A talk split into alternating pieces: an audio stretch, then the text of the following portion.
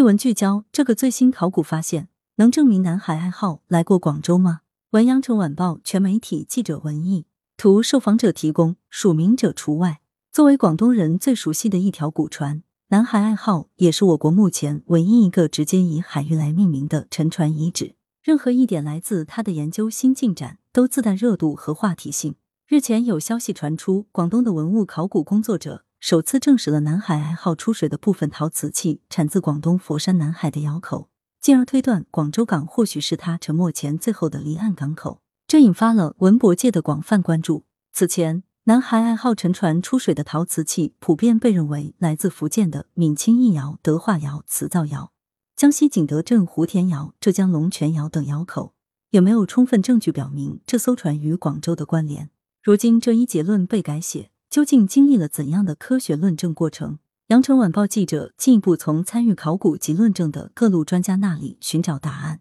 缘起：南越国公署遗址上发现公石酒库这一考古新发现，与广州另一重大遗址南越国公署遗址的发掘整理密切相关。南越王博物院副院长李造新介绍，二零零五年至二零零九年，他们在公署遗址西北部挖出了一个保存较完整的宋代建筑基址。还出土了大量戳有“大观三年”“政和元年”“齐风宅”“潘家记酒邓醇酒”“百花春”等印文的酱釉罐和画写着“官”字的与酿酒相关的遗物。李造新说，目前记载有广州地方志最早且内容较丰富的世元大德南海志，其卷十旧制蛛丝仓库记载有公石酒库，在周至东吴一文。广州公石酒库的位置在州衙东边的廊庑。他又结合南越国公署遗址一九九七年发掘出土的北宋墨书公史文字瓷碗，也参考苏州、杭州等其他地方宋代公石酒库的设置历史，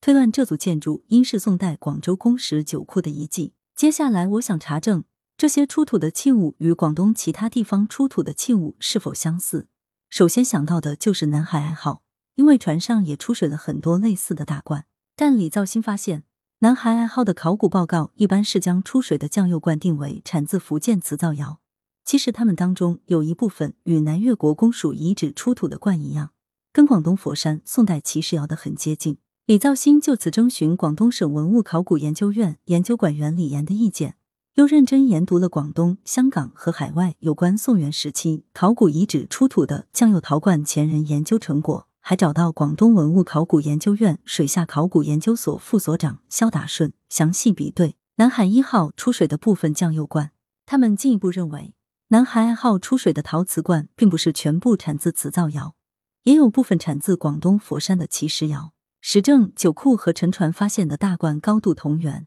二零二一年八月，广东省文物考古研究院联合南海博物馆和南越王博物院等单位。到南海西门村奇石窑和文头岭窑址进行现场踏查，并陆续采集到一些标本。李造新有了新收获，我发现一块上面有文字的陶片，它表面的酱釉色和文字的戳印方式和南海爱好出水的非常一致。紧接着，他们又联合北京大学考古文博学院，利用科学仪器对几组不同来源的瓷器标本进行 XRF 产地分析，结果表明。南海爱好沉船上的酱油器，有些确实产自奇石窑或文头岭窑，并与南越国公署遗址出土的同类产品关系密切，从而证实南海爱好的部分货物与广东窑口与广州作为宋代贸易古港的历史密切相关。唐宋时期，广州是东方第一大港。唐开元二年（七四年）在广州始设市舶使，宋开宝四年（九七一年）在广州首设市舶司来，专门管理海外贸易。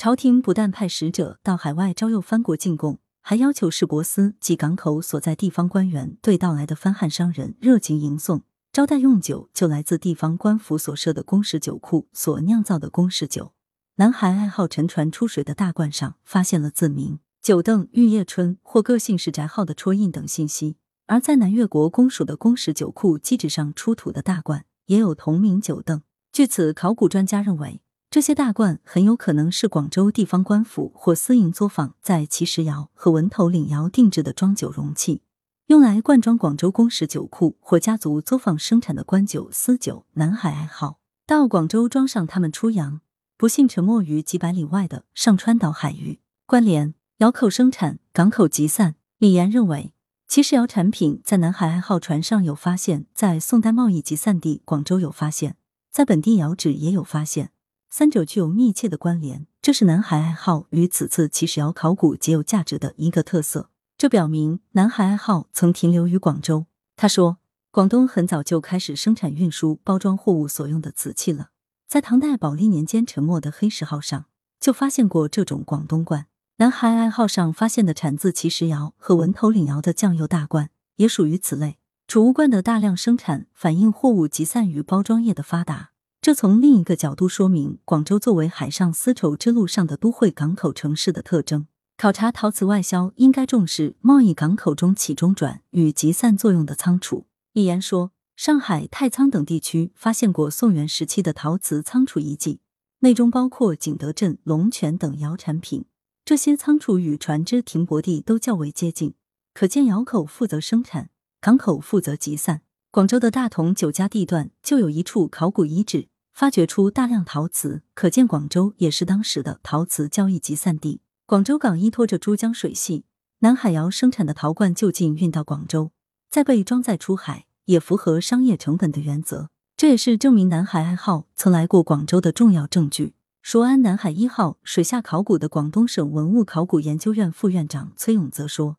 这些奇石窑酱油罐被放在船上九十号舱，这是船体中部最宽的位置，也是船的重心处。依照当时远洋航行的规则，空出船的中间位置最后装补给的可能性最大。这也意味着南海一号在远航之前可能来过广州，添加完补给后从广州港出海。他表示，这是目前最符合逻辑的推论。”证明南海一号曾来过广州，不是为了猎奇，而是极具学术价值。一言认为，在目前并未发现文献记载的情况下，这是运用水下考古加田野考古的方法，首次能把一个具体的窑址、一艘沉船及附近的一个货物集散的联系到一起，且以实物说明广州市舶司的重要性。延伸，催生海丝研究新课题新方向。七月四日。国家社科基金重大项目“明清至民国南海海疆经略与治理体系研究”的研究团队也组织前往佛山市南海区博物馆调研。研究团队首席专家、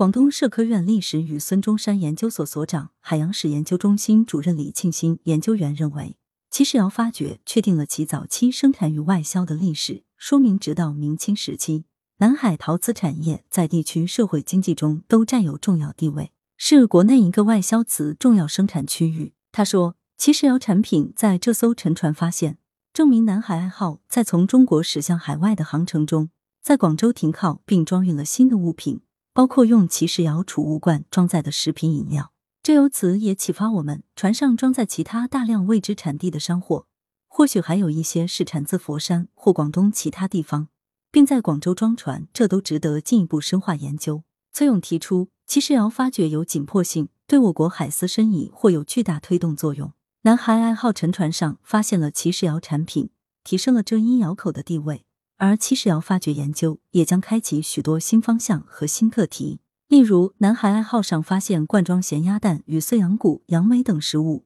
装载这些腌制食物的瓶罐多出自七石窑，可见广州可能是当时一个重要的航海食品补给地。来源：羊城晚报羊城派。责编：邓琼，校对：潘丽玲。